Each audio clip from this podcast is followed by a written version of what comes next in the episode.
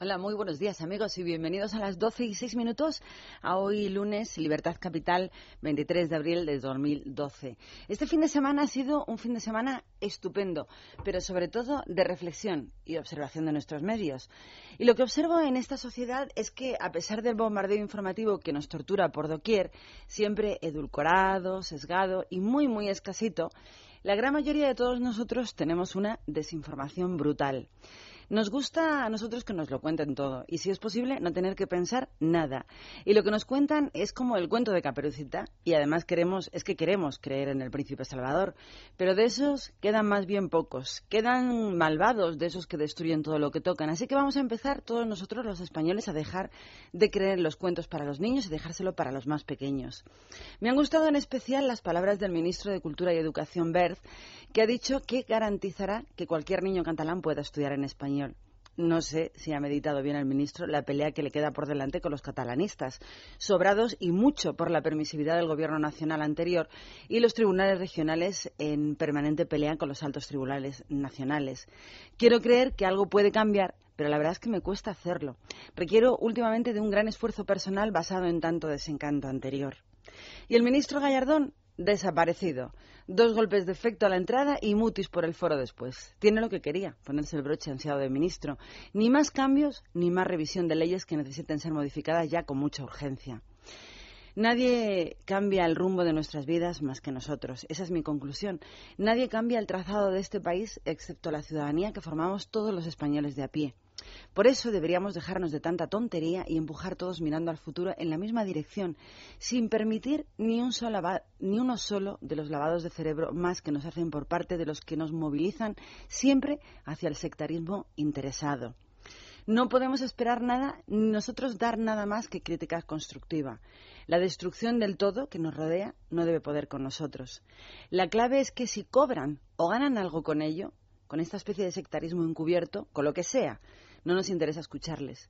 Luego os contaremos la última de los sindicatos y las ofertas de esta semana de sus negocietes varios. Ahora solamente nos queda comenzar nuestra última semana en Libertad Capital.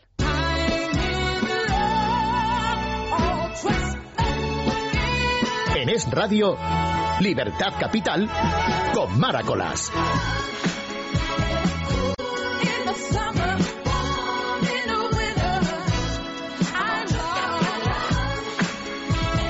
12 minutos, Luis Alonso, Jessica Sánchez y María Martínez forman el equipo de cada mañana aquí en Libertad Capital y dando las bienvenidas, los buenos días y recordando que es 23 de abril, comenzamos.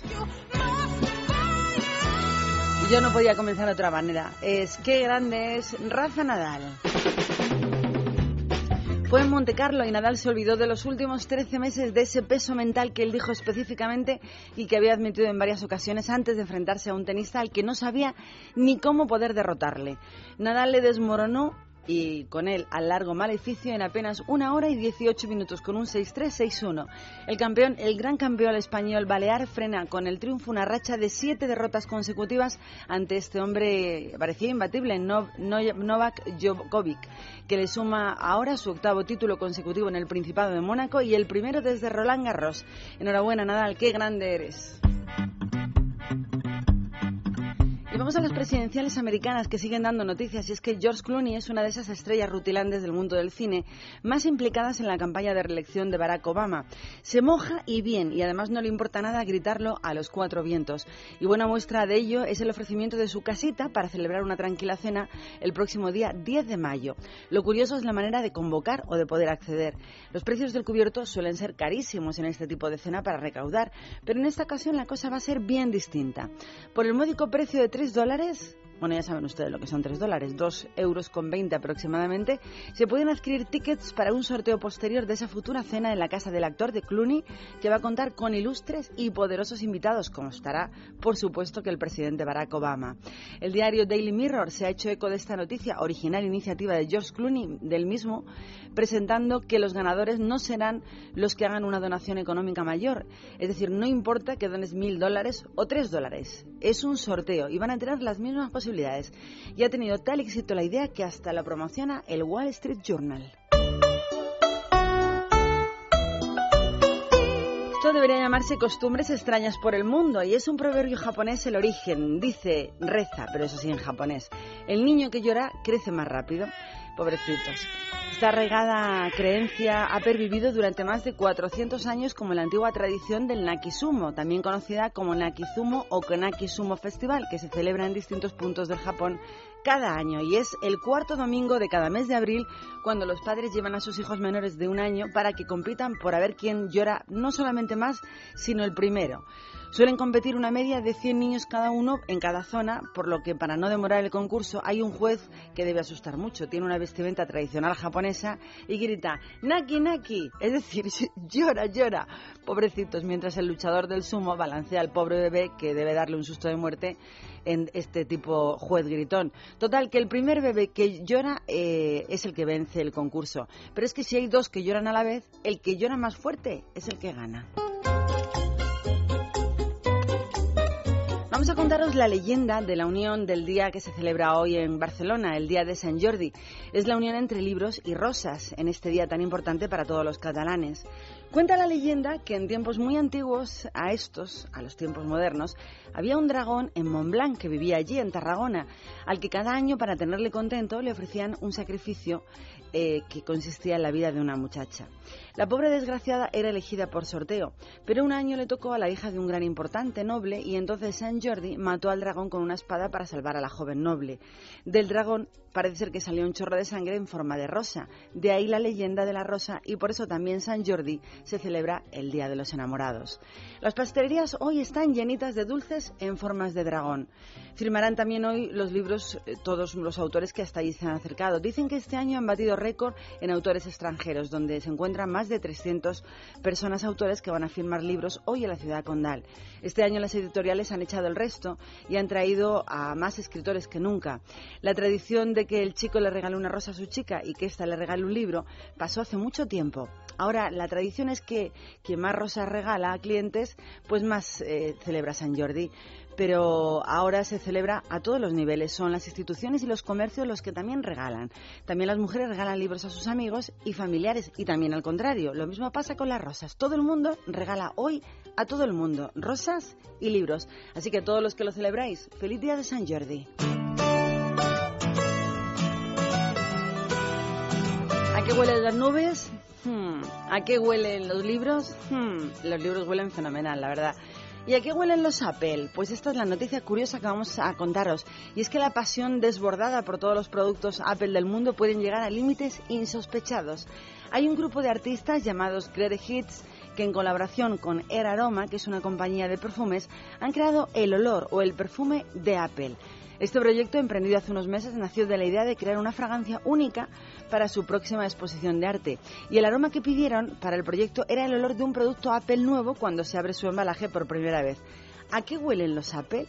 Pues eso es lo que cuentan. El perfume creado para eh, Greatest Hits abarca el olor de la envoltura del plástico que cubre la caja de los Apple, la tinta impresa en ella, el cartón, el olor del papel y los componentes de plástico que se encuentran dentro de la caja. Es increíble, pero la noticia es cierta.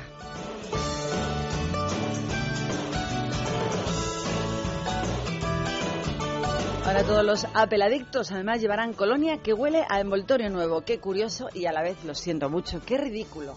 Son las 12 y cuarto del mediodía, estamos a 23 de abril y vamos a escuchar la primera canción que es muy, muy, muy, muy antigua. Yo no sé a cuándo tiempo me remonto. Son Crosby, Still, Nash and Young, el cuarteto original con aquel viejo tema, Nuestra casa, Our House. staring at the fire for hours and hours while I listen to you play your love songs all night long.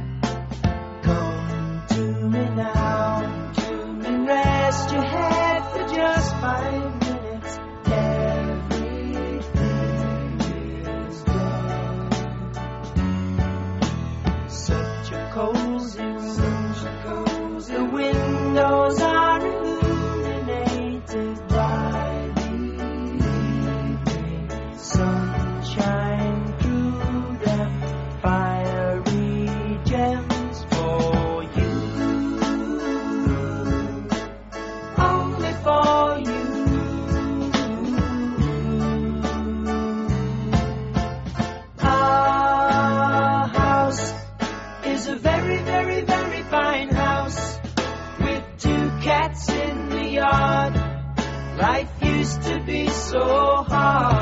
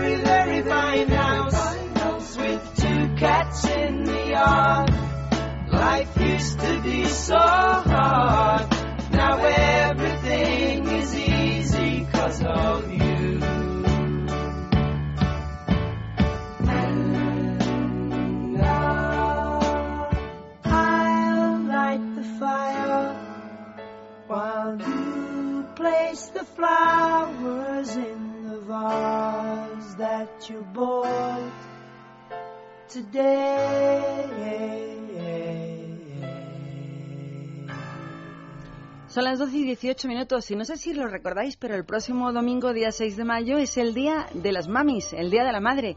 El mejor día para decirle a tu madre cuánto la quieres y hacerle un regalito, pues que no lo olvide, por lo menos hasta el próximo año.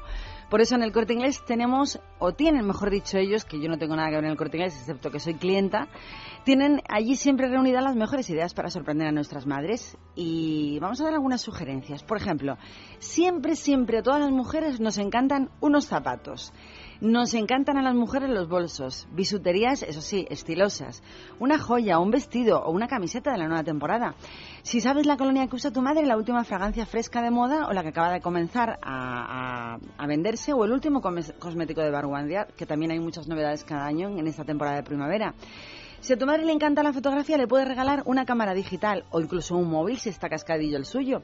O directamente los clásicos, un ramo de flores o de rosas variadas. En el corte inglés tienen todo lo que le gusta a tu madre. Mil maneras de decir, te quiero mamá. Puede que no estés pensando en comprarte un ordenador nuevo ahora mismo, pero si te digo que en el corte inglés tienes un 100% de financiación sin intereses en electrónica y también en electrodomésticos y hasta el 26 de abril un 10% de regalo en lavavajillas y otro 10% de regalo en hornos y placas, pues seguro que te animas, ¿no? Porque yo desde luego me voy a pasar por allí a echarles un vistazo. Electrónica y electrodomésticos en el corte inglés. Consulta condiciones en tienda y además te recuerdan que hoy, 23 de abril, todos los Jorges celebran su santo.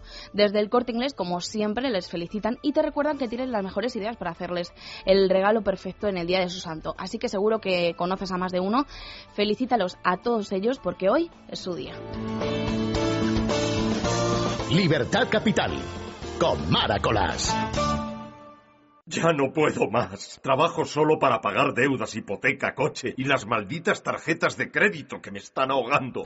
Libérate de tus deudas. Si tienes casa en propiedad, puedes liquidar tus préstamos y las tarjetas de crédito dejando un único préstamo y pagando hasta un 70% menos al mes. Llama al 900-200-260. 900-200-260. El estudio es gratuito. Agencianegociadora.com. Grupo Reacciona. Son las 12 y 20 minutos del mediodía. Continuamos en directo. Les deseamos el mejor de los lunes que puedan disfrutar en la compañía de radio y es el tiempo de irnos con Masical. Pues sí, les, de- les deseamos el mejor de los lunes y, si te parece, el más sano también. Vamos a saludar a Noelia Teruel de Masical. ¿Qué tal? Buenos días. Hola, buenos días. Y te saludamos porque, aunque no nos demos cuenta, Noelia, normalmente perdemos más de medio litro diario de agua a través de nuestra piel. Por eso es muy, muy importante estar bien hidratados con agua de calidad, ¿verdad? Efectivamente, porque además, eh, Jessica, beber agua de calidad nos va a evitar muchos problemas, como por ejemplo la aparición de piedras en el riñón a causa del agua con exceso de cal. Seguro que muchos oyentes no la beben del grifo, pues sencillamente porque sabe fatal. Pues gracias a Masical, nuestro dispositivo antical, usted va a conseguir mejorar el sabor del agua de todos sus grifos para beberla directamente, pues como digo, desde cualquier punto de la vivienda o de su negocio más parecida al agua envasada. Y también Masical va más allá porque elimina progresivamente toda esa cal incrustada en tuberías. Recuperamos más caudal de agua y evitamos además que se formen nuevos depósitos de cal incrustada en griferías, sanitarios o electrodomésticos, con lo cual les vamos a proteger de costosas averías.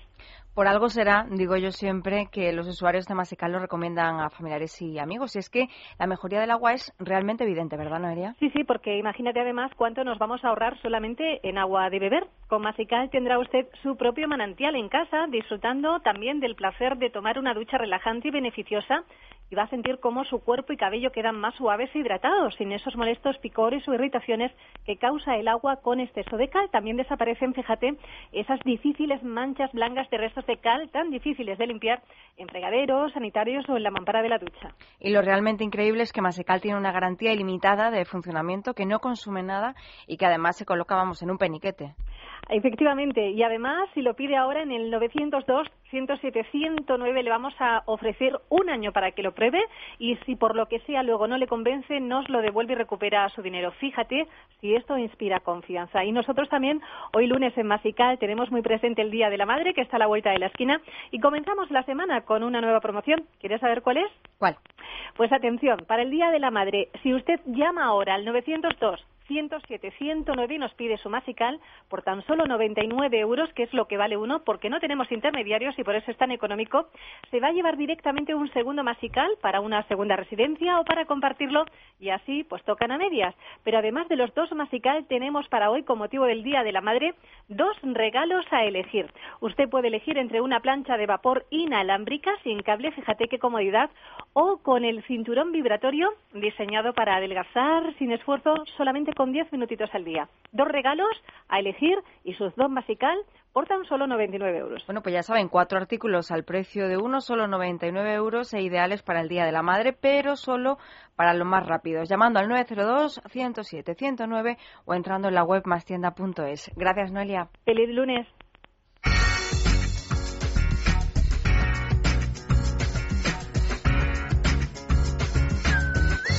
Es radio. En Es Radio tenemos buenas noticias para los oyentes que padecen artritis, artrosis u osteoporosis. Muy buenas, John Arbaiza. Muy buenas. Tenemos un gel antiinflamatorio de X para problemas reumáticos de artritis y artrosis. Y un gel de X para desgastes óseos u osteoporosis.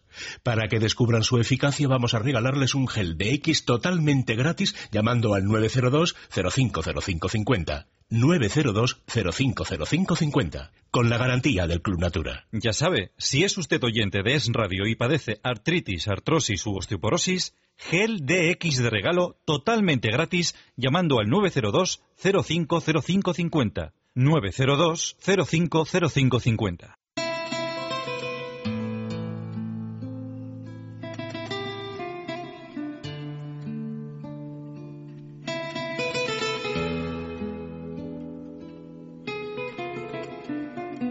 Libertad Capital, con Mara Colás. De entre todos mis libros,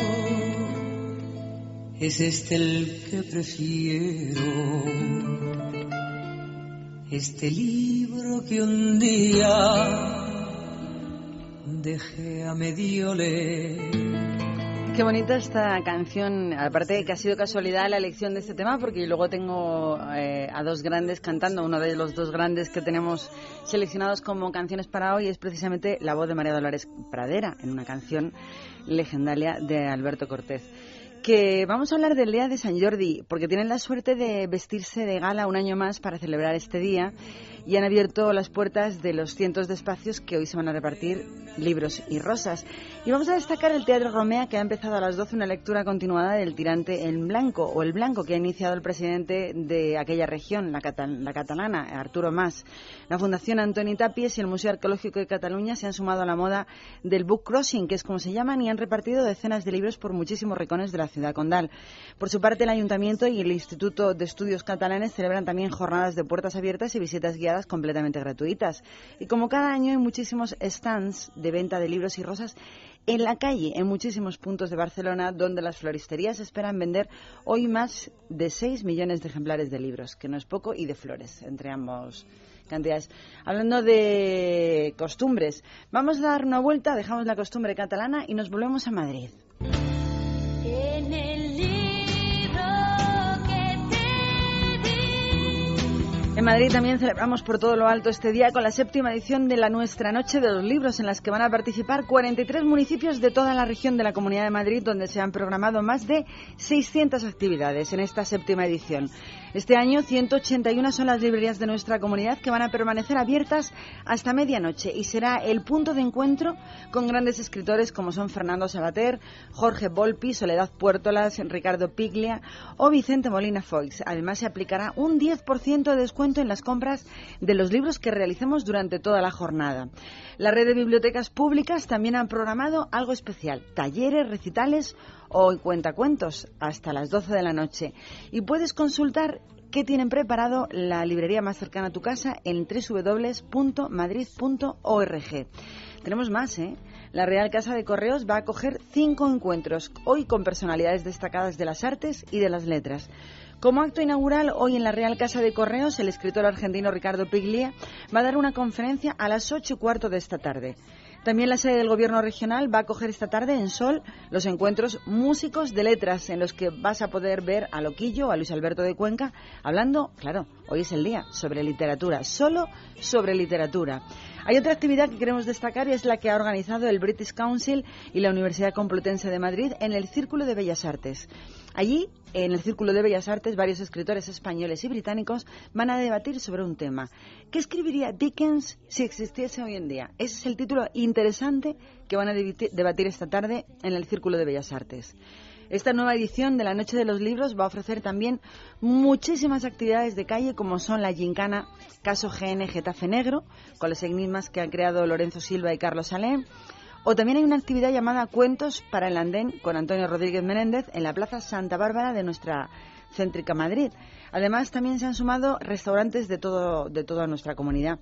Por ejemplo, están restaurantes del barrio de las letras, donde bajo el lema Palabras que dejan buen sabor de boca, van a ofrecer a todos un 20% de descuento a quien presente el recibo de la compra de un libro hoy día 23 de abril. Repito, Palabras que dejan buen sabor de boca. Hay muchos restaurantes del barrio de las letras que te van a hacer un 20% de descuento si presentas el ticket de compra de cualquier libro comprado, eso sí, hoy el Día de los Libros, 23 de abril. Hay muchísimas, muchísimas iniciativas y actividades que podemos disfrutar en nuestra comunidad si entras en esta página. Claro, si entras en esta página no las disfrutas, puedes verlas. www.madrid.org barra Noche de los Libros, que como todo el mundo sabe, es hoy y se va a notar en la calle, por cierto. Pues hablando de iniciativas, el pasado sábado más de 300 personas participaron en el primer récord de lectores, del que ya habíamos hablado varias veces en el programa, que se ha celebrado en un suburbano, demostrando que los madrileños son los que más leen en el transporte público. Tuvo lugar en la estación de metro de Príncipe Pío y la marca ha quedado fijada en 312 lectores. Que dado el éxito de esta pionera iniciativa, que fue aperitivo de la Noche de los Libros, se ha puesto en marcha un concurso en Facebook que consiste en identificar a tres escritores españoles entre los participantes en la fotografía oficial del evento. ¿Recordáis cuando jugábamos esto de dónde está Wally? Que había que buscarlo en la foto. Pues igual. Si quieres participar tienes que entrar en la web facebook.com barra Cultura Comunidad de Madrid. Antes, eso sí, de las 2 de la tarde de hoy. Hay premios para los 12 primeros. Y en un periquete te enteras. Oye, la última semana, para que no se olviden de nuestros defectos. Una de las Claro cosas que más nos regañan es por regañarnos.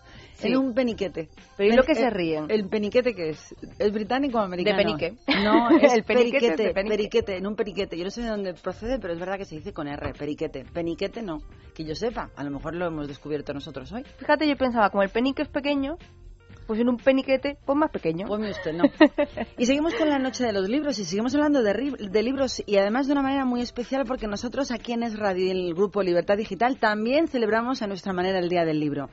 Coincidiendo con esta fecha, 23 de abril, Federico Jiménez Los Santos y César Vidal se encuentran con todos sus lectores, los que quieran, en Madrid. Desde las doce y media de la mañana están en el corte inglés de Goya, en Los Bajos, para firmar ejemplares de sus últimos libros. El linchamiento, lógicamente, de Federico Jiménez Los Santos, su último libro, La liquidación de la copa y las aventuras de Radio. Lo publica La Esfera. Y de lo divino y de lo humano, Las pasiones en la Biblia, que es el libro que todo el mundo sabe de César Vidal, publicado por Martínez Roca. Están firmando desde las doce y media de la mañana de hoy en el corte inglés de Goya, para todos los que queráis acercaros a verlos. Tras el éxito de la pasada temporada, Amadeu, de Alberbo Adella, regresa a los teatros del canal.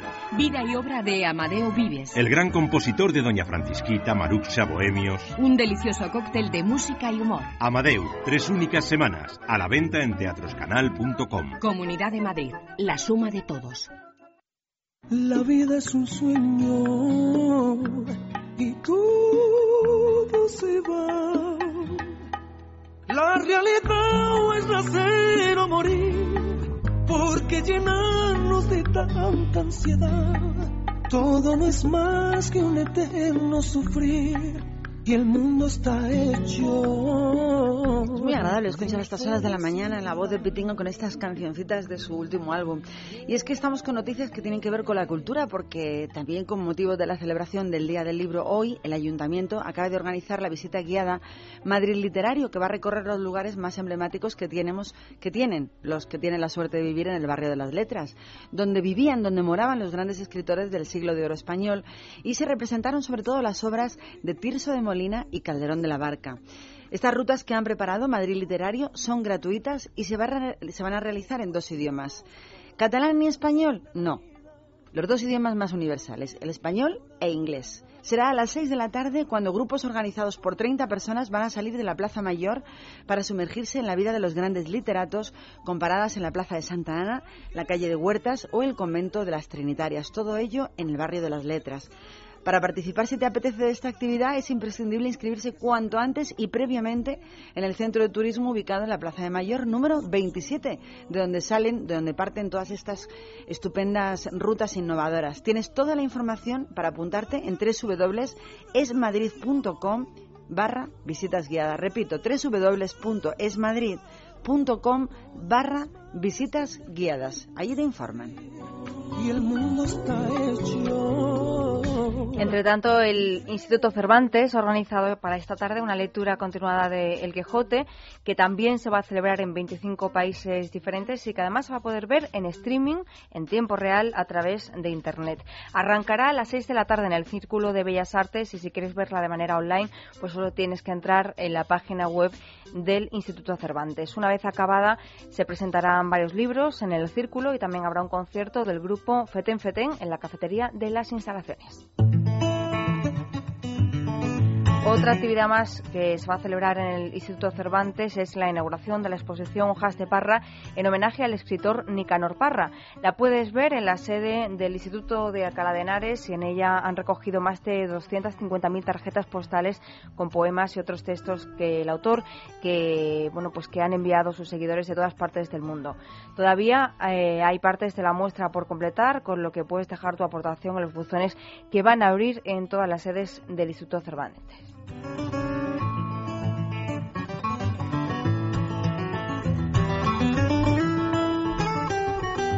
No vamos a seguir hablando de libros, ¿eh? No penséis que vamos a estar toda la mañana hablando de libros. No, no, no, no, no. Vamos a la Plaza de Callao, que acoge esta tarde una cita que no tiene nada que ver con el día que estamos celebrando, el Día Internacional del Libro. Se trata de una obra teatral que van a hacer al aire libre en Callao, que han preparado Ecologistas en Acción para conmemorar la Semana Sin Tele que están celebrando imagino que solamente lo están celebrando ellos, porque sería un descanso estar una semana sin tele, pero de momento son solo ecologistas en acción los que se han sumado. Esta iniciativa nueva se titula La tele no te quiere y tampoco quiere al planeta. Y va a empezar a las seis y media de la tarde. No deja de ser curioso, ¿eh? Deberías de acercarte, Marí. ¿Me acerco? Sí, a ver la qué tele van a no te hacer. quiere, llora. Hombre, la tele no te quiere y tampoco quiere al planeta. Tampoco espero que la tele me quiera mucho, pero vamos, ese es el- un lema para llamar la atención de Ecologistas en Acción, como siempre. Bueno, es una obra teatral al aire Claro. libre que han preparado para conmemorar esta semana sin tele y además estas cosas suelen ser curiosas porque casi nadie se entera al final de lo que está ocurriendo en la calle y entonces hay mucha gente curiosa, no sabe Sí. quiénes son, ni qué están haciendo, ni por qué. Puede ser curioso. Pues ahora ya lo saben, ¿no? Si ven tumulto Claro. por esa zona. Igual que el Hombre, diente de la semana pasada. tumulto. Claro, no sé yo si tendrá mucha. Que igual que el diente que la semana pasada, que ha estado un diente de 7 metros en la plaza de Callao el viernes y el sábado y nosotros lo anunciamos, seguro que habría un montón de gente que pasaría por allí y diría, ¿esto qué es? Pues un diente gigante. 12 y 36 minutos y vamos a hablar de más noticias que tienen que ver con Madrid, además de intentar eh, pasar sin tele. Ah, no, si nos vamos a la calle. Claro. Bueno, pero vamos a hablar de esta noticia, Venga. que además de intentar pasar sin la tele, los jóvenes de nuestra comunidad tienen que ir a clase. eh, Y la novedad es que si no van a clase, los jóvenes de Madrid, un Tamagotchi se va a chivar. Todos los institutos de nuestra región cuentan ya con un sistema de alertas que avisa a los padres de los alumnos del día y la hora a la que han faltado a sus hijos. Atención, alumnos. El profesor manda un mensaje a través de dispositivos de PDA. A lo largo del día llegan a todos los progenitores. Es una innovadora herramienta que se ha puesto en marcha de forma oficial en el 2010, en septiembre, que permite de esta manera a todas las familias de Madrid poder enterarse de qué están haciendo sus hijos exactamente y dónde están. Porque si faltan, hay un dispositivo que va a avisar a sus familias de que no han acudido a clase. Lo titularíamos más o menos esta noticia como chivatos contra el absentismo. Pero está muy bien esta herramienta porque además eh, permite a los padres saber, por ejemplo, cuál es el horario de sus hijos, las observaciones que van haciendo los profesores de cada materia, etcétera, con lo cual no les pueden engañar tampoco en eso. Bueno, la verdad es que los padres deberían de saber los horarios de los hijos sin que se lo digan Claro, cada es que eso día. se- se ve. Pero bueno, vamos a irnos a la calle y no podía ser de otra manera.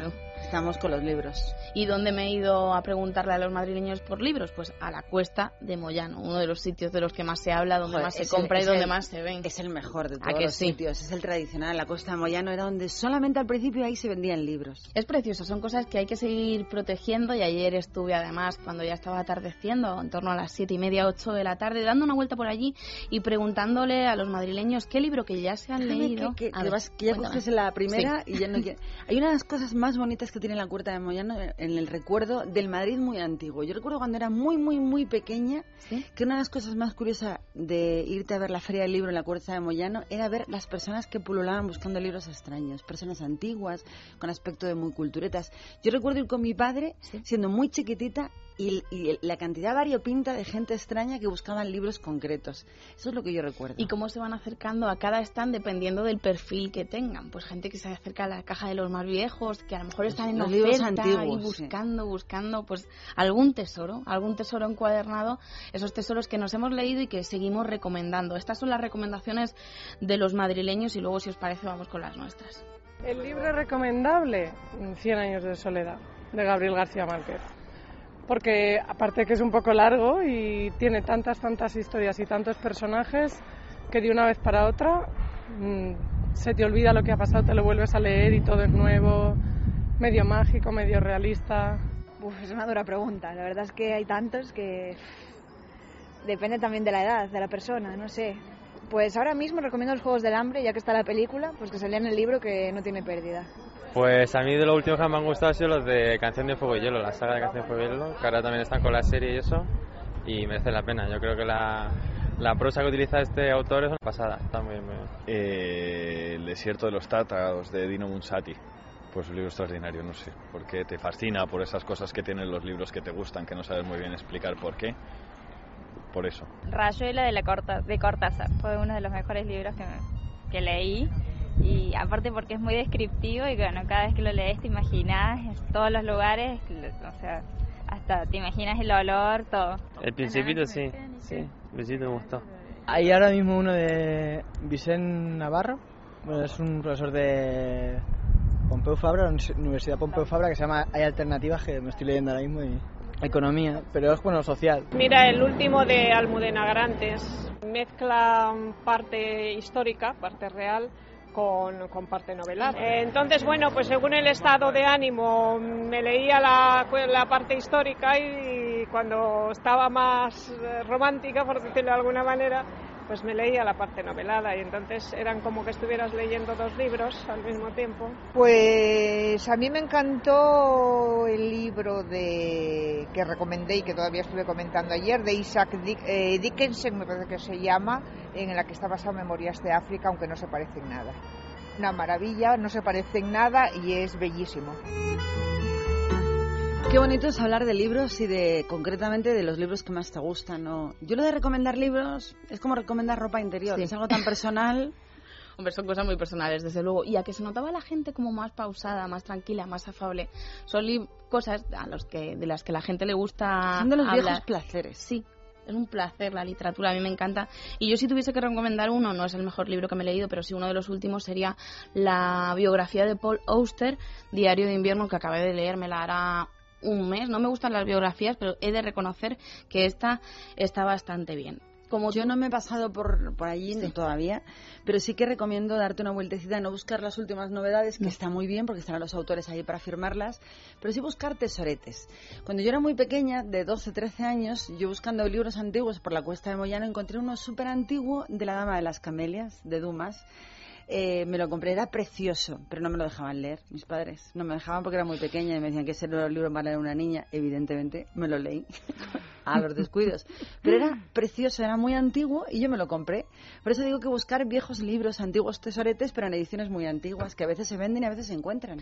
A mí una de las cosas que más me gusta, pues tú hablabas de libros antiguos, es regalar los libros usados, porque al fin y al cabo hay muchos libros que al final se quedan en la estantería y que tienen pues, Muchos sé, no, su legado, todos. sus marcas. A mí me encanta regalar libros usados. El lema de este año es, igual que el de los anteriores, me regalas un libro, te regalo un libro y les he preguntado a la gente qué libro le gustaría que te regalasen. Si quieres vamos primero con una recomendación. Yo, bueno, yo aconsejaría a la gente que de vez en cuando eh, dedicaran tiempo también a libros que a lo mejor no son bestsellers ni es- están de moda en el momento y que sin embargo pues merecen un ratito de su tiempo y un ratito de lectura.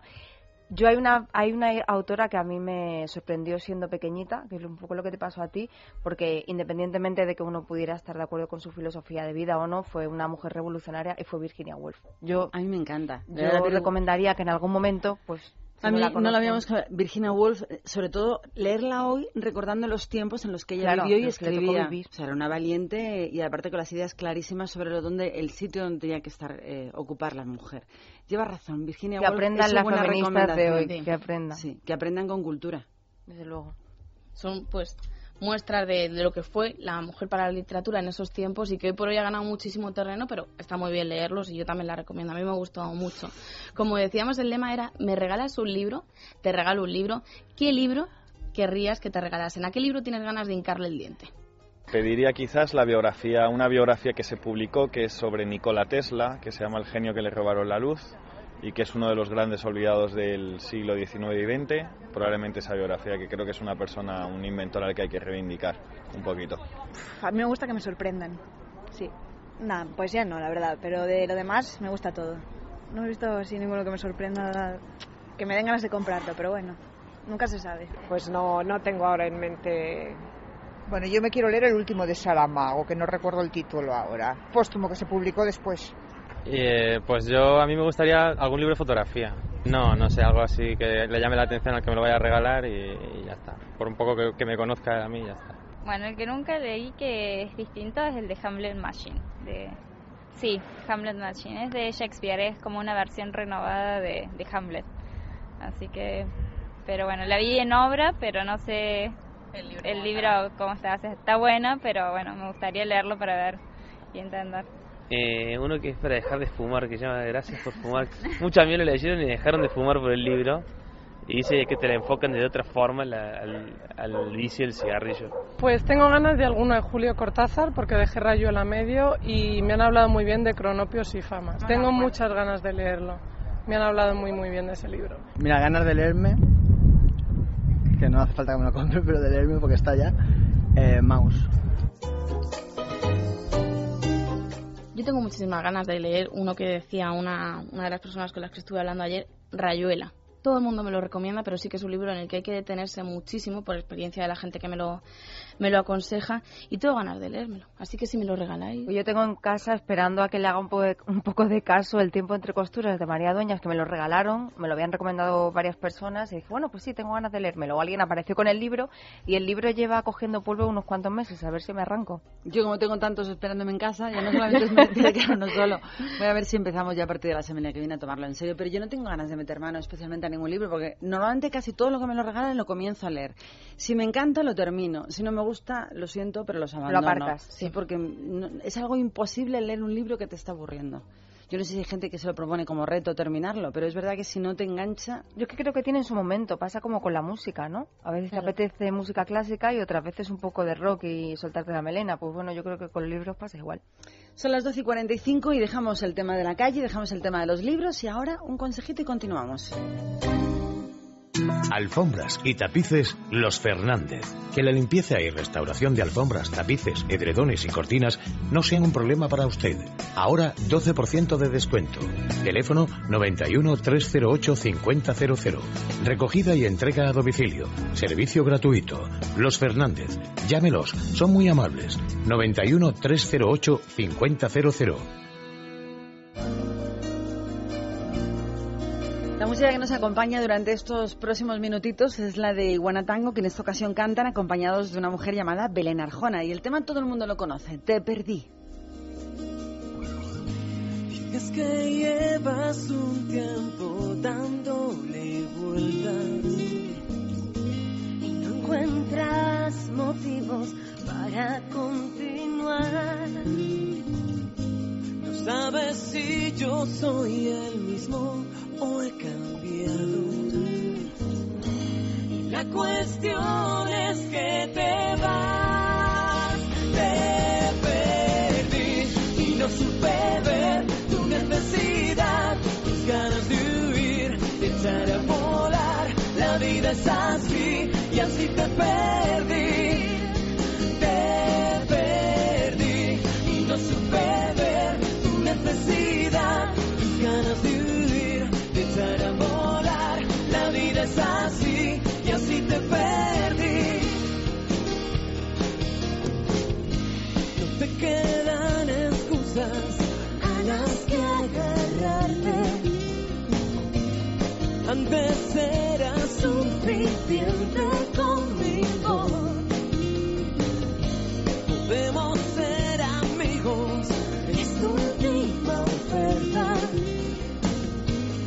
Son las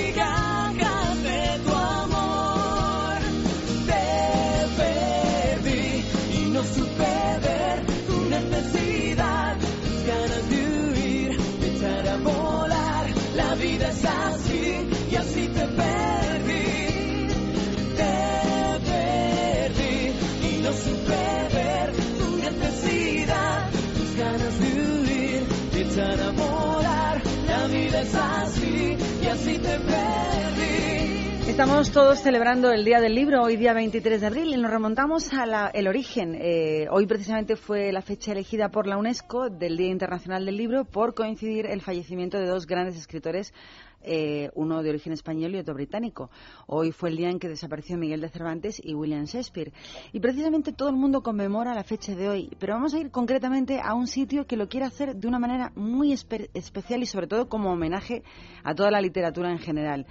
Eh, vamos a hablar con el chef del restaurante El Jardín de la Leyenda, que ha preparado una acción muy especial dedicada sobre todo al padre del Quijote. Pues sí, porque la gastronomía está muy presente en la literatura y desde luego la literatura española y en concreto en un libro, bueno, pues que es eh, el libro insigne de nuestros literatos, es El Quijote y Roberto Romero lo que ha pensado es que para celebrar esta festividad lo mejor era crear un menú especial dedicado precisamente a este libro. ¿Qué tal, Roberto Romero? Buenos días. Hola, buenos días, ¿qué tal? Bueno, no me equivoco, ¿no? Desde hoy hasta el próximo domingo, día 29, un menú especial con platos que se inspiran en el Quijote. Correcto, este año que es la primera vez que hacemos esta iniciativa y entonces pues hemos, eh, para mm, conmemorar el Día del Libro, pues que, que, que, que mejor que el Quijote que ya en su primer párrafo pues nos describe la despensa y la dieta de don Alonso Quijano. y entonces hemos preparado una serie de platos pues eh, inspirándonos en la en el, en el Quijote que es el libro más representativo de nuestra literatura ¿Y qué platos van a ser esos? pues mira hemos preparado un morteruelo que es una especie de paté que hacemos con liebre conejo gallina panceta de cerdo y especiado acompañado con unas gelatinas de frutas y de flores eh, después también hemos preparado unos duelos y quebrantos que es un revuelto de, de torreznos con sesos de cordero Todo light. Hemos preparado también una, la olla de Don Quijote, que era el plato más tradicional, más, más, el que más se comía en, en la casa, muy parecido al cocido actual. Y después hemos, vamos a preparar unas perdices en escabeche, que también el escabeche es un, es un método de conservación que era el más utilizado en aquella época. Y por último, pues unos palominos, que es un guiso con, con palomo, con pichón, que, que también viene referido en, la, en el primer párrafo del Quijote. Y de postre, pues unos pestiños con miel y una manzana asada rellena de, de gachas dulces con unos costrones de pan, que eso ya es un poco, le hemos puesto un poco más de imaginación y la hemos utilizado las gachas dulces para, para elaborar ese postre. Te decía Roberto que todo light, menos mal que tenéis un entorno magnífico para hacer deporte y dar una vueltecita después de comer y bajar lo que lo que hemos ingerido, porque hay que decir que además eh, el Jardín de la Leyenda eh, está precisamente dentro de una casona manchega, o sea que algo tenéis que ver ya con el Quijote, rodeada de árboles, de un lago precioso, de jardines y bueno, pues la qué mejor que el lugar. entorno... Perdón. No, decía que qué mejor lugar, ¿no?, para home- homenajear a El Quijote en Madrid. Pues sí, la verdad que, que el entorno acompaña desde la casa, como bien has dicho, y además pues también tenemos algunos salones que tienen una, están decorados en, en tonos añiles, que también es un color muy utilizado en La Mancha, y bueno, lo que dices, tenemos un lago maravilloso, un jardín que está ahora mismo verde precioso y el entorno es súper agradable. Y realmente, pues sí, los platos son un poco contundentes, pero bueno, después de la cuaresma, que, que siempre nos cuidamos un poquito más y la alimentación es más, es más, más ligera, bueno, pues ahora también el cuerpo pide un poquito de, de contundencia. Será durante toda la semana, desde hoy lunes hasta el próximo domingo 29 de abril, la única oportunidad que podemos degustar o probar Es la estos semana platos. porque que hemos, eh, en principio surgió la idea para hacerlo el día del libro, pero me parecía muy Muy restrictivo. poco, cambiar la cocina entera para solo un día. ¿Perdón? Que me parecía muy poco hacerlo solo para un día tanto Muy- esfuerzo. exactamente, y entonces ya pues aprovechando que el día del libro era el lunes, pues ya alargamos durante toda la semana. Alonso, me gustaría que me dijera, como imagino que han entrado en profundidades para elaborar este, este menú de acuerdo con los tiempos del padre de la literatura, de Miguel de Cervantes, ¿qué diferencia había entre la forma de comer o de cocinar en aquel entonces a la que tenemos hoy en día?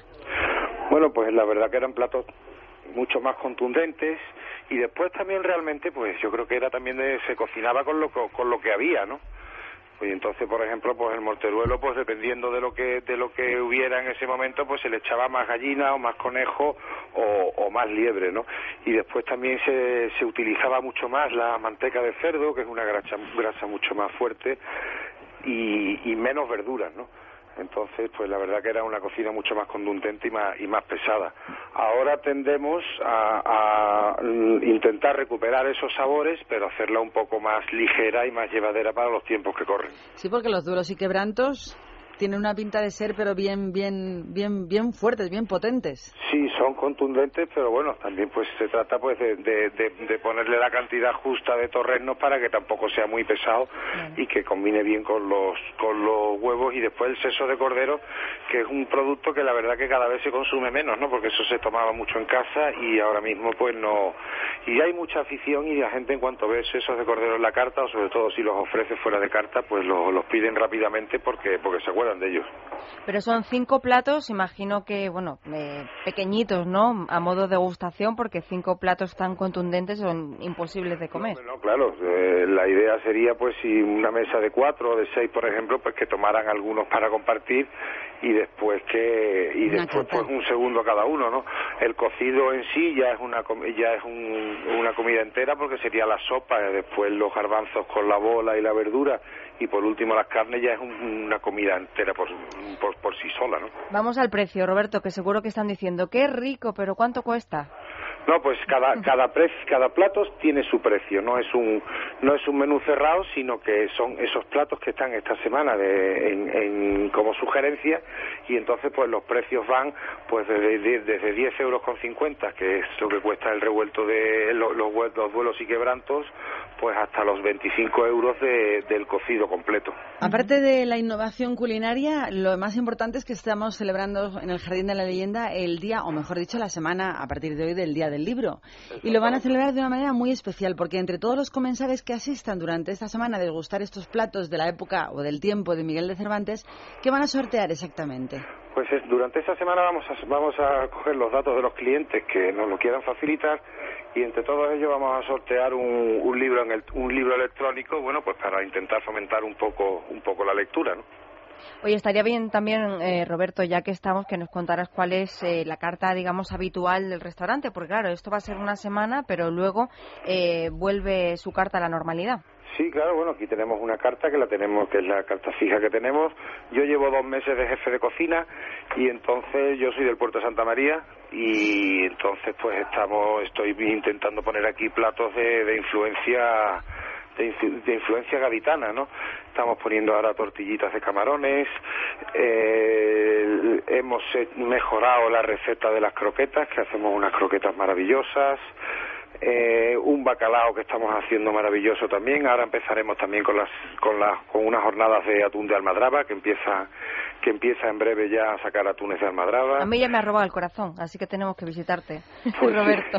Bueno, para todos los que no sepáis dónde está, eh, estáis escuchándonos y no sepáis dónde está el Jardín de la Leyenda, es bajando por la carretera de La Coruña en dirección a Madrid, justo pasado el desvío eh, donde está el Sexta Avenida, a la derecha. Hay unos jardines preciosos que hay que entrar un poquito antes por el cambio de sentido de Por del plantillo, exactamente. Sí, señor. Bueno, pues solamente nos falta desearos que lo paséis fenomenal durante esta semana disfrutando de, de otros tiempos, otras comidas y, y aquella pues contundencia que se vivía y se comía en Castilla. Pues sí. Que Pues- tengáis muchos clientes y que la suerte os acompañe, no solamente ahora, sino siempre. Pues nada, muchas gracias a vosotros por, por haberos acordado y por darnos la oportunidad de pues, contarle a vuestros oyentes qué es lo que vamos a hacer durante esta semana. Gracias, Roberto. Un abrazo. Un abrazo, muchas gracias. Estamos hablando de Castilla y tú hablando en Andalucía. Claro, no, hombre, por el acento él decía, soy del puerto de Santa María. Hombre, de Valladolid no era. Le pasa como a mí. Lo que pasa es que de no hablar de. Morteruelo y de la olla de Don Quijote a pasar a las tortillas de camarones es un salto un poco especial. Sí, pero fíjate, tienen también un menú de ejecutivo, que le llaman ellos, que el precio ronda los 21 euros y que lo tienen de lunes a viernes, con lo cual se pueden probar platos muy distintos. Él está especializado en gastronomía española, o sea que... Yo a todas las personas que quieran acercarse les digo que se acerquen y que se enteren cuál era la leyenda de aquella casa. Porque esta casa está construida sobre una casa personal de familia, de una familia mm, que tenían una leyenda. Y esa es la leyenda que le dio el nombre de este restaurante cuando le compraron el jardín de la leyenda. Acercaros y preguntar cuál era. Nosotros nos vamos. Después volvemos. Libertad Capital, con Maracolas. ¿Sabe usted por qué le paro? Eh, lo siento, agente. Pues son 200 euros y cuatro puntos. Pero si la paga rapidito se ahorra el descuento. Ahorrar, ahorrar es ser de vuelta como yo. Pero eso sirve de algo. Sirve para no perder mis puntos, porque además de recurrir todas mis multas, me dan 3.000 euros si llego a perder el carnet. Hazte de devuelta y blinda tu carné por 159 euros al año. Infórmate en el 900-400-444, 900-400-444 o en devuelta.es. Grupo Reacciona. Ya no puedo más. Trabajo solo para pagar deudas, hipoteca, coche y las malditas tarjetas de crédito que me están ahogando. Libérate de tus deudas. Si tienes casa en propiedad, puedes liquidar tus préstamos y las tarjetas de crédito dejando un único préstamo y pagando hasta un 70% menos al mes. Llama al 900-200-260. 900-200-260. El estudio es gratuito. Agencianegociadora.com. Grupo Reacciona. Cada madrugada de lunes a jueves de 3 a 4, una hora antes en Canarias, las anécdotas, las leyendas urbanas, los misterios sin resolver, los datos, los secretos más guardados, la cara B de la música. Cara B, con Felipe Causelo y Diego Cardeña. Es radio. Yo de mayor quiero ser diplomática. Estudiando en inglés, Cristina alcanzará su sueño, porque la Comunidad de Madrid cuenta con 297 colegios públicos bilingües y 80 institutos bilingües. Matriculación del 18 de abril al 7 de mayo. Nuevo baremo de admisión en madrid.org. Comunidad de Madrid, la suma de todos. Madrid es radio 99.1 FM.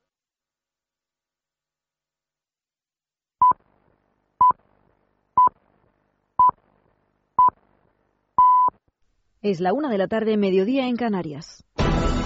Es radio. Servicios informativos. ¿Qué tal, señores? Muy buenas tardes. Repsol amenaza con emprender acciones legales contra cualquier empresa que trate de invertir en su filial expropiada IPF. Así lo revela hoy el Financial Times, que asegura que la decisión podría arruinar los intentos de Argentina por atraer ese capital necesario para desarrollar sus reservas. Sandra León, muy buenas tardes. ¿Qué tal, Noelia? Según el rotativo, la compañía presidida por Antonio Brufao ha ordenado a sus abogados que se pongan manos a la obra mientras Buenos Aires busca socios para desarrollar el enorme potencial energético de IPF. El interventor de dicha filial y actual ministro de Planificación ya ha viajado a Brasil para buscar inversores. Es verdad que posee una de las mayores reservas del mundo, pero según Repsol se requieren 25.000 millones de dólares al año durante la próxima década para aprovechar el yacimiento de Vaca Muerta, auténtica joya de la corona de la petrolera y uno de los motivos por los que el gobierno de Cristina Fernández de Kirchner ha perpetrado esta polémica expropiación. Con esta estrategia, la compañía española busca frenar los negocios de Argentina e impedir, por tanto, que se aproveche de las reservas ilegalmente expropiadas. Gracias, Sandra. Mientras tanto, Repsol baraja sus opciones, como le contamos. También la Unión Europea analiza las acciones que puede tomar contra esa nacionalización de IPF. Para ello, hoy en Luxemburgo se reúnen los ministros de Asuntos Exteriores. A la cita no ha faltado José Manuel García Margallo, el titular de Asuntos Exteriores español, que antes de la misma apuntaba lo que se busca, decía, es un arreglo negociado. Estamos en la Unión Europea, España está, está eh, considerando, insisto, todas las medidas que puedan hacer volver a Argentina a la mesa de negociación. De lo que se trataría es de encontrar un arreglo negociado. Nosotros no discutimos el derecho de Argentina a apostar por la soberanía energética, aunque en mi opinión es un error en el siglo XXI. Lo que sí discutimos es que se pueda expropiar sin pagar, que se pueda, que se pueda uno apoderar de una empresa sin pagar a los accionistas. Y más asuntos. La presidenta del Partido Popular de Cataluña ha pedido responsabilidad al gobierno de Artur Mas, que amenaza con realizar elecciones anticipadas si el gobierno de Rajoy interviene en Cataluña por no cumplir con los objetivos de déficit. Una amenaza que no es nueva porque desde el sector nacionalista catalán se insiste desde hace tiempo en que en el supuesto de que el PP niegue ese pacto fiscal a la comunidad se adelantarían los comicios. Hoy Alicia Sánchez Camacho ha reiterado que no es momento para desestabilizar Cataluña. Lo que menos necesita Cataluña en estos momentos es una pérdida de estabilidad y de confianza. Y los primeros que deben dar ejemplo son los políticos y los gobernantes. Por tanto, el presidente Mas debe pensar en los catalanes, en la recuperación económica de Cataluña, en la economía catalana, en el bienestar de los catalanes y garantizar que la legislatura finalice cuando corresponde.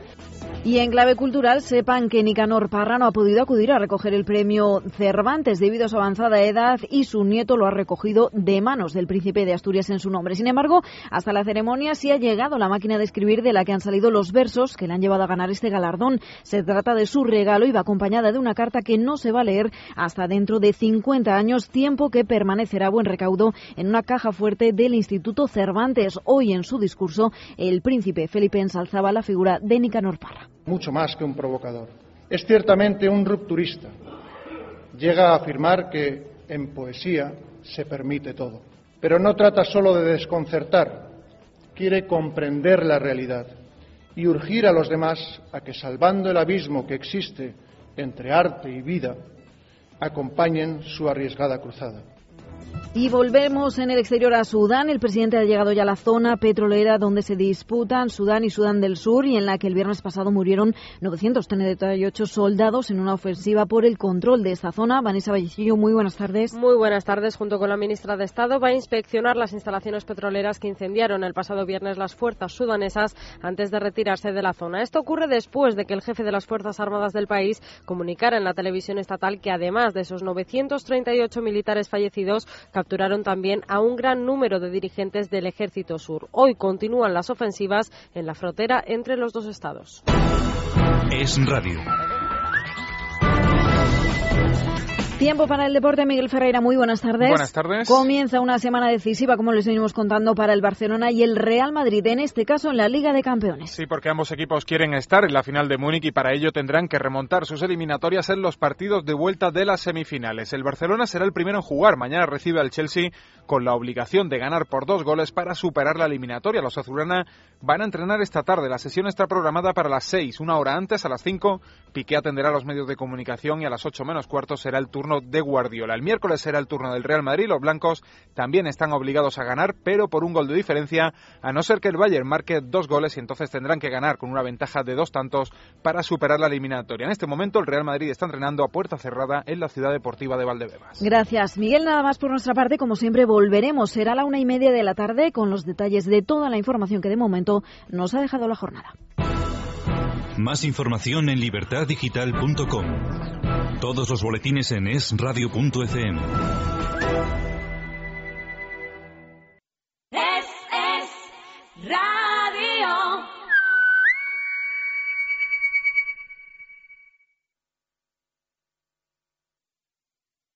¿Sabe usted por qué le paro? Eh, lo siento, agente. Pues son 200 euros y cuatro puntos. Pero si la paga rapidito se ahorra el descuento. Ahorrar, ahorrar es ser de vuelta como yo. Pero eso sirve de algo. Sirve para no perder mis puntos, porque además de recurrir todas mis multas, me dan 3.000 euros si llego a perder el carnet. Hazte de devuelta y blinda tu carnet por 159 euros al año. Infórmate en el 900-400-444, 900-400-444 o en devuelta.es. Grupo Reacciona.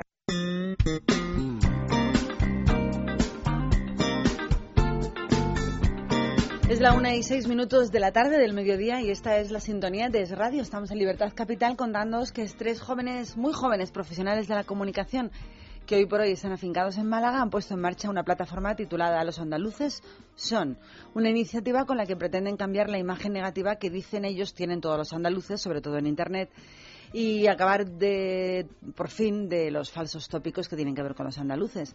Según explican los promotores de este proyecto, si tecleamos la frase los andaluces son en la buscadora Google, la mayoría de los objetivos que aparecen son muy despectivos. Pero ahora esta plataforma, que es www.losandaluceson.com, te permite cambiarlo. Solo tienes que hacer clic en ese enlace, voy a cambiarlo ahora e introducir adjetivos positivos. Es decir, quieren cambiar la tendencia de la mala, malísima fama que tenéis todos los andaluces. Pues me parece estupendo esta iniciativa que te voy a decir yo. Pero al parecer cuando se hace cada uno de los clics buscando cosas positivas se genera otra búsqueda positiva de todos los andaluces en ese buscador y a medida que esta acción se viralice, es decir, que empiecen a distribuirse contenidos, parece ser que la mala reputación en la red va a ir convirtiéndose en buena progresivamente. En la red.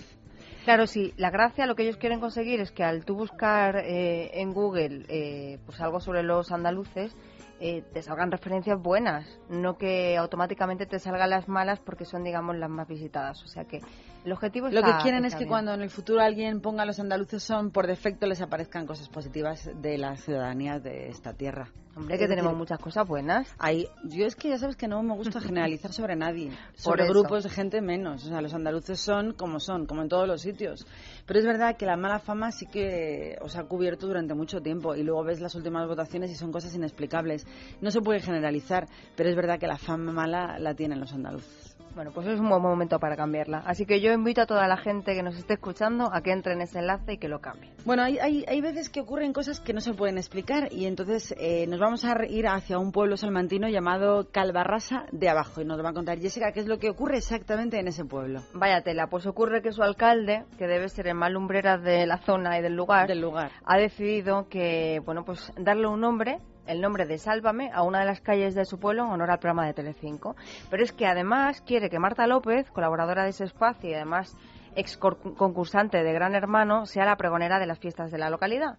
La verdad es que no sabemos si esto habrá gustado a los 1.200 habitantes que tiene el pueblo, pero si lo que buscaba era un minuto de gloria, lo ha conseguido, porque claro, él aprovechó que iba junto a algunos eh, habitantes de ese pueblo a ver el programa para hacer el anuncio en directo con la complicidad de Jorge Javier Vázquez. Así que, bueno, el minuto de gloria lo tiene. No sé si la simpatía de los ciudadanos también.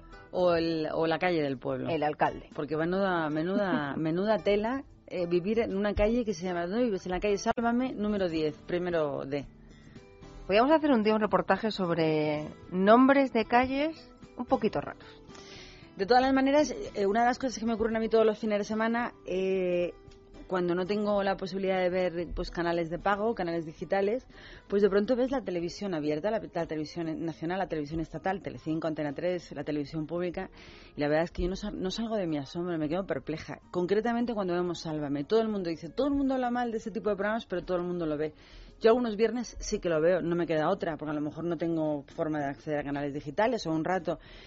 Y a mí no me sorprende nada la situación de España cuando ves este tipo de programas y lo que se transmite en ellos. Si esto es lo que ven la mayoría de los españoles, es lo que te sientas y dejas que te cuenten la actualidad a través de estos personajes, como decías tú, Marta López, y todos estos personajes que se han convertido en periodistas o en comunicadores por el arte de haber sido grandes hermanos, haber entrado en un programa un ¿cómo se dicen estos? Los títulos de programas. No, telebasura, ¿no? No sé. No sé, en este tipo de shows de telerrealidad. Ah, reality shows. Sí, de telerrealidad que se diría en nuestro país. Pues claro, dices, no me, no me extraña nada que la comunicación que tiene el, el, gran, la, la, gruesa masa de españoles, si ven este tipo de programas, esa es su fuente de información. Entonces luego Lo que pasa no que, extrañan tanto. estando de acuerdo contigo, también es verdad que a nadie le ponen un puñal en el pecho para que vea un programa. Ya. O sea, que la gente también Pero, elija un poquito. escuchar eh, la opinión sobre lo que ha pasado con el monarca español, su viaje a Botswana, su rotura de cadera y lo- las posteriores mm, peticiones de disculpas en el hospital de la calle Cartagena de Madrid, comentadas por Belén Esteban, discúlpame, pero no tiene, eso no tiene precio. Pues sí, pero bueno, como es una televisión privada, ellos verán lo que hacen con sus contenidos y su audiencia. Bueno, hablábamos de Sálvame, hablábamos de la calle del, del hotel, del hotel, del pueblo salmantino, eh, de su alcalde y de las críticas que ha recibido por ello. Ahora continuamos con otros asuntos. Pues continuamos con otro que también llama mucho la atención y eso está ocurriendo en la Comunidad Valenciana y es que los sindicatos mayoritarios, es decir, UGT y comisiones obreras, están, bueno, pues digamos que a la caza del afiliado y lo están haciendo de una forma eh, bastante llamativa. Eh, están promocionando ofertas que oscilan entre descuentos del 10%, por ejemplo, en tratamientos de implantes de Botox, a rebajas del 20% en depilación láser o a tarifas a mitad de precio en tratamientos de fotodepilación. Parece que está dando publicidad. Ahora nos remontamos al titular de la noticia. La parte de arriba. ¿Quiénes son los que dan estas ofertas? UGT y comisiones obreras son los que están con una campaña de afiliación que se llama Ahora es el momento de la afiliación. Pero fíjate llamativo porque lo que presentan son, digamos, Parece las dice, ventajas. Ahora es el momento de la depilación, más que ahora es el momento de la afiliación. También. Pero claro, ellos presentan las ventajas. Ahora ¿Y es el momento de la depilación por medio de la afiliación. ¿Yo qué haría? Claro, no. Digo, si tú fueras un sindicato que se supone que se dedica a defender a los trabajadores, si tuvieras que hablar de ventajas, ¿de qué hablarías? Pues hablarías del, no sé, la lucha de- del obrero, no sé, lo que han hecho toda la vida, pero ahora no. Han decidido que eso ya no interesa y lo que ofrecen es, pues, desde eh, autoescuelas a podólogos, a tiempo libre, actividades mm, raras o de aventura, a rellenos de labios, a, no sé, hacerse el entrecejo, los hombres. Esa es la novedad de los sindicatos. Sí, 29 puntos, por ejemplo, de UGT y la mayoría van en esta línea. Eso es lo que nos ofrecen UGT y comisiones obreras, en este caso en la Comunidad Valenciana. Es inenarrable. Cambiamos de término y nos vamos al sindicato de pilotos SEPLA, que sigue adelante con su huelga y hoy de nuevo ha obligado a Iberia a cancelar otros 138 vuelos por su protesta. Entre las conexiones que han afectado hoy la cancelación figuran 72 recorridos nacionales, 34 del puente aéreo y 66 que han cancelado a destinos internacionales. Ya han cifrado estas pérdidas en 3 millones de euros diarios como impacto de la huelga de sus pilotos, con lo que solo en este mes de abril que termina, con siete jornadas de paro, las pérdidas que le han dado a Iberia alcanzan los 21 millones de euros. De todas maneras, esta empresa está haciendo todo lo posible para que sus clientes, claro, Iberia hace lo que puede, pues no sufra las consecuencias y han puesto a su disposición todas las alternativas viables en su página web. Si tú eres uno de los perjudicados, ya sabes, www.iberia.com, a ver si ahí encuentras ayuda suficiente. Y la última noticia de hoy nos da un dato y es que celebrar comuniones en nuestro país cuesta a los padres 2.152 euritos como media, según el último estudio que ha publicado la Federación de Usuarios y Consumidores Independientes. Tras analizar datos de más de un millar de establecimientos de, España, de todo el país, han concluido que lo que más cuesta, como en todos los sitios y en todas las ocasiones, es el banquete, porque supone más de la mitad de la factura del total y está oscilando entre los 30 y los 60 euros por invitado, el precio más o menos medio de los banquetes para la celebración de comuniones. También hay que sumar el reportaje fotográfico que está por las nubes y ronda los 400 euritos. Y la vestimenta, los trajes de los más pequeños, lo que más ilusión les hace. El traje de un niño de comunión cuesta unos 80 euritos, mientras que el de una niña es algo más caro, a partir de unos 130 euros. Además hay que sumarle no solamente al vestido los, los zapatos, sino también complementos y sobre todo la belleza de los niños en ese día, porque casi todos van a la peluquería. Por último, el contratar servicios de animación eleva a los gastos de la comunión de nuestros hijos casi 200 euritos más el presupuesto. Así que los gastos se quedan en más de 2.100 euros de media, que es un 7,7% menos que en el año 2011. La comunidad en la que más cuesta celebrar una comunión, como siempre, Madrid, donde la media está casi en 3.000 euritos. Y, y la comunidad en la que menos cuesta celebrar la comunión de nuestros hijos es Canarias, donde se queda la media en 1.310. Son más sencillos. La mitad casi, la mitad. 1.300 euros, 2.800 euros. Así que bueno, te puedes ir a, hacer la comunión de tu hijo a Canarias. Ahora viene la canción que decíamos antes. Eh, tenemos una pausita musical y la hacemos acompañada de un precioso tema muy antiguo. Cantan María Dolores Pradera y Alberto Cortés. No nos queríamos quedar con ninguno de los dos, así que hemos decidido poner la canción que cantan a medias, en un rincón del alma.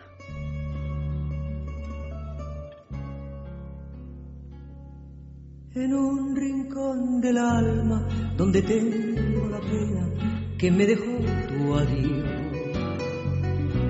En un rincón del alma se aburre aquel poema que nuestro amor creó.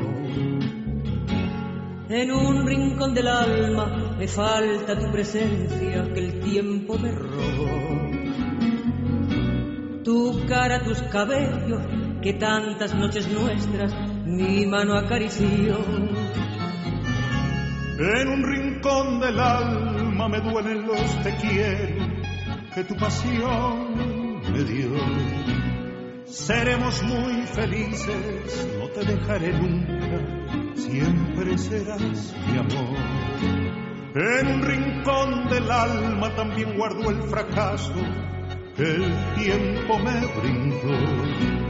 Lo condeno en silencio a buscar un consuelo para mi corazón.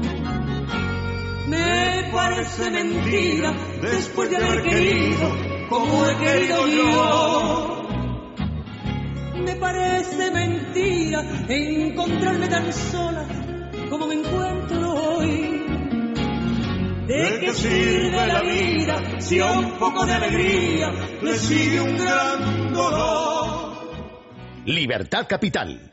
Es Radio. En Es Radio tenemos buenas noticias para los oyentes que padecen artritis, artrosis u osteoporosis. Muy buenas, John Arbaiza. Muy buenas. Tenemos un gel antiinflamatorio de X para problemas reumáticos de artritis y artrosis. Y un gel de X para desgastes óseos u osteoporosis. Para que descubran su eficacia vamos a regalarles un gel de X totalmente gratis llamando al 902 050550. 902-050550, con la garantía del Club Natura. Ya sabe, si es usted oyente de Es Radio y padece artritis, artrosis u osteoporosis, gel DX de regalo totalmente gratis llamando al 902-050550. 902-050550. Puede que en este momento justo no estés pensando en comprar un aire acondicionado. Pero si te digo que en el corte inglés tienes un 15% de descuento en aparatos de aire acondicionado de las mejores marcas y otro 15% por de descuento también en la instalación, seguro que te lo llevas. Te lo piensas y te lo llevas. Yo me quedo con esta oferta. Semana de la climatización en el corte inglés del 20 al 30 de abril. Consulta condiciones de esta promoción en las tiendas del corte inglés. Yo me lo llevo. Y si lo que tienes que comprarte es una televisión más grande, también te puedes pasar por el corte inglés porque ahora ofrece 100% financiación sin intereses en electrónica y también en electrodomésticos hasta el día 26 de abril. Además, un 10% de regalo en lavavajillas y otro 10% en hornos y placas. Seguro que te animas, ¿no? Pues yo también seguro que me paso por allí, así que ya sabes, electrónica y electrodomésticos en el corte inglés. Consulta condiciones en tiendas y además el corte inglés se encarga hoy de recordarte que es el día de todos los Jorges. Hoy celebran su onomástica, celebran su santo. Pásate por allí, hacerles algún regalito y felicítalos a todos ellos. Ya no puedo más. Trabajo solo para pagar deudas, hipoteca, coche y las malditas tarjetas de crédito que me están ahogando. Libérate de tus deudas. Si tienes casa en propiedad, puedes liquidar tus préstamos y las tarjetas de crédito dejando un único préstamo y pagando hasta un 70% menos al mes. Llama al 900-200-260. 900-200-260. El estudio es gratuito. Agencianegociadora.com. Grupo Reacciona. Tenemos a Javier Ackerman, como todos los lunes, con nosotros en directo y una de las cosas más importantes que queremos todos enseñar es, es, bueno, yo creo que sí, todos nuestra dentadura bien blanquita y de eso vamos a hablar, ¿no, Javier? Por supuesto que sí. Buenos días, Mara, y a todos los radiyentes de radio. Efectivamente, tener una, unos dientes blancos, eh, bien, ya no solo es un signo de higiene, porque por desgracia no está unida la higiene a tener una dentadura blanca. Uno puede esmerarse con la higiene diaria y, sin embargo, tener los dientes más decoloridos. De hecho, la decoloración dental mm, puede venir dado por múltiples factores. Que se lo digan a los cafeteros y a los fumadores. Sí, sí, por supuesto. Es decir, el exceso. Y el vino tinto también. Ah, es verdad que también tiñe. Efectivamente, que tiñe también y puede tintar los dientes. Por eso hay que, bueno, pues mesurar un poquito, o por lo menos cada vez que tomamos vino tinto o tomamos un café, sí podemos inmediatamente, deberíamos hacer por lo menos algunos de los remedios que vamos a dar a continuación, porque son remedios que van poco a poco ayudando a blanquear. Por supuesto, si una persona tiene un tono muy oscuro de dentadura, que nadie espere que tenga unos dientes deslumbrantes como el de un actor o actriz de cine. eh, pero sí que siempre se podrán ir poco a poco blanqueando un poquito. El primer remedio es muy sencillo, bicarbonato sódico y zumo de limón. Para ello cepillamos los dientes después de cada comida empleando un poquito de bicarbonato mezclado con zumo de limón. Lo hacemos dos veces por semana. En el cepillo los polvoreamos y nos cepillamos dos veces por semana, tres veces al día cuando toca. También el perborato dental y hojas de salvia. Vamos a cepillar los dientes con hojas de salvia secas, micronizadas, es decir, en polvo, mezcladas con perborato dental. ¿Qué hacemos luego? Pues humedecemos las cerdas del cepillo y lo aplicamos directamente sobre este polvillo fino de perborato dental y hojas de salvia. Y ya está, ya lo podemos utilizar como un dentífrico natural para cepillar los dientes y que además al mismo tiempo ayuda a disminuir el exceso de sarro. Tenemos las fresas, qué ricas son. ¿Te gustan las fresas, Mara? A mí me encantan. Bueno, pues a mí me encantan también. Pues fíjate que las fresas podemos con ellas, además de comerlas riquísimas en vitamina C, vitaminas, frotando los dientes con la pulpa de una fresa y dejando actuar 15 minutos, deberíamos hacerlo por la zona delantera y por la zona trasera de la dentadura. Eh, repito, lo dejamos luego 15 minutos ahí en la boca y luego enjuagamos. Tenemos que estar guapos. De, verdad que sí, imagínate qué sonrisa si lo haces así, ¿verdad? Bueno, pues enjuagamos con una infusión de hojas de salvia, es decir, preparamos una infusión de salvia, una cucharadita por taza, dejamos reposar 5 minutos, la entibiamos y una vez que dejamos esos 15 minutos actuar la pulpa de fresa en nuestra dentadura, nos enjuagamos en profundidad con eh, eh, la infusión de sal. Y además, la pulpa de la fresa combate el sarro dental. Para los dientes amarillos de los fumadores, bueno, primero deberíamos decir no fumar, eso es obvio, una obviedad, pero para aquellas personas que lo tienen ya demasiado amarillo, y no hay manera de que puedan blanquearlos, tenemos una solución, que se compone de dos cucharadas de bicarbonato sódico, dos cucharadas de sal marina y dos cucharadas de ralladura de la piel de un limón. Esto todo lo mezclamos bien y lo que hacemos es colocar en un cuenco todos los ingredientes y le añadimos un poco de agua lentamente a medida que los vamos mezclando, hasta conseguir una consistencia pastosa y homogénea, no demasiado líquida ni muy espesa tampoco. ¿Qué hacemos? Pues empleamos un poquito de esta pasta para cepillarnos diariamente con este preparado mínimo dos veces por semana. Por ejemplo, un martes o un jueves, ¿eh? dejando unos días por medio. El aloe vera, el aloe vera tiene múltiples aplicaciones. Ya hemos dado muchos remedios en este programa, en este espacio, eh, desde que hemos empezado, pero hoy lo vamos a dar para blanquear la dentadura. Necesitamos pulpa de aloe vera, unas gotas de agua oxigenada y una cucharadita de bicarbonato de sodio o sódico. Para ello extraemos la pulpa de aloe vera, aproximadamente una cucharada de la pulpa, una vez que la hemos pelado una hoja, la colocamos en un recipiente, trituramos bien con un tenedor y añadimos algunas gotitas, tres, cuatro gotas de agua oxigenada y una cucharadita de bicarbonato sódico y lo vamos a mezclar hasta que quede perfectamente homogéneo. Y el uso es muy sencillo. Esto sí que hay que utilizarlo todos los días, una sola vez, por las noches antes de acostarnos, diariamente. Lo podemos hacer perfectamente y iremos notando, conforme pasan las semanas, cómo se van blanqueando de una manera natural nuestros dientes. Hojas de perejil, mastiquen hojas de perejil fresco, tienen un efecto blanqueador sobre la dentadura y además combaten la halitosis. ¿eh? o sea que recuerden, hojas de perejil, de perejil fresco podemos llevar un poquito encima y, de vez te en tragas alguna, tiene vitamina C a mansalva. A mansalva, de verdad que sí, es una fuente de antioxidantes y de vitamina C, como bien has dicho, Mara. Y también tenemos una pasta dental casera muy fácil de preparar. Necesitamos dos cucharadas de piel de limón finamente rallada, un cuarto de taza de levadura de cerveza, de copos de levadura de cerveza y dos cucharaditas de sal.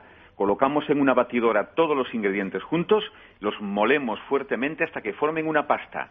Y el paso siguiente es guardarlo, porque para emplearlo, antes debemos guardarlos en un frasco hermético un lugar oscuro y seco, para que no cojan humedad.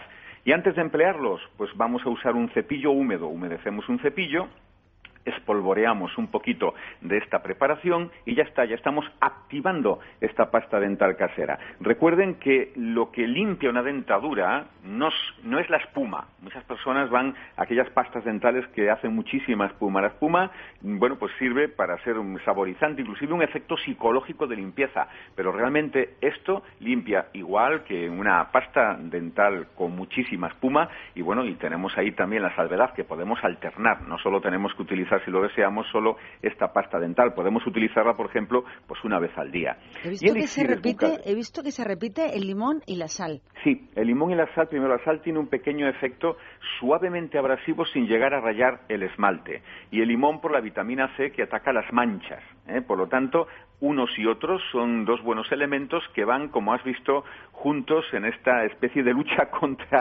el amarillento eh, dental. ¿no? Y tenemos también colutorios o elixires bucales para, por ejemplo, en este caso, lógicamente, blanquear. Necesitamos para este elixir casero una cucharada de clavos de olor previamente triturados, clavos de especia, una cucharada de nuez moscada, otra cucharada sopera de canela en polvo, una taza de vino de Jerez, algunas gotas de esencia de lavanda y algunas gotas de esencia de menta.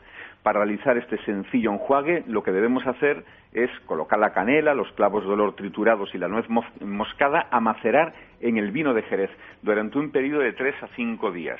Luego solo tendremos que añadir el resto, las eh, gotitas de esencia de lavanda y de menta. Cuando vayamos a emplearlo debemos tener cuidado de emplear una cucharilla, por ejemplo, de las de café pequeñitas, pues tiene un sabor muy fuerte, pero puede resultar ideal para blanquear la dentadura y además proporciona un aliento fresco. Y como beneficio añadido previene las molestas aftas bucales, esas heriditas que a veces nos hacen la vida imposible. Que conocemos como llagas. Sí, efectivamente, además son muy molestas. Y luego tenemos el elixir bucal también contra la litosis. Además de blanquear, ayuda a la litosis. Pues es otro elixir muy fácil de preparar. Necesitamos un buen puñado de hojas de albahaca, un puñado de hojas de menta, 50 gramos de bayas de enebro y algunos pétalos de rosas rojas y un litro de agua. Ponemos a hervir el agua y cuando rompa a hervir apagamos el fuego y dejamos en infusión todas las hierbas. Dejamos que se enfríe y lo guardamos. Luego no tenemos más que colar la preparación, escurriendo bien si fuese necesario con las manos todos los ingredientes. Y luego lo podemos usar tranquilamente a diario. Lo guardamos en la nevera, lo podemos luego añadir en frasquitos pequeños para llevarlo con nosotros y lo utilizamos después de cada cepillado dental como un elixir normal. ¿Cuánto tiempo? Pues de medio minuto a un minuto haciendo que el líquido pase bien entre los dientes y por toda la boca. Por supuesto, estos consejos que hemos dado pues no serían nada si no visitamos periódicamente al odontólogo. Y lo último. Y lo último, muy importante, evitar café y evitar el tabaco. Yo voy a evitar el, tabaco toda mi vida, pero el café se siente, pero no. Bueno, pues si no quieres evitarlo, ahí tienes un montón de remedios, Mara, que hemos dejado para todas aquellas personas que deseen tener una dentadura mucho más blanca. Muchísimas gracias, como siempre, Javier Ackerman, por tu sabiduría compartida. A vosotros. Nos vamos, nos vamos con la música de Maná y este clavado en un bar que pone el punto final hoy lunes a Libertad Capital. Amigos, gracias por estar con nosotros.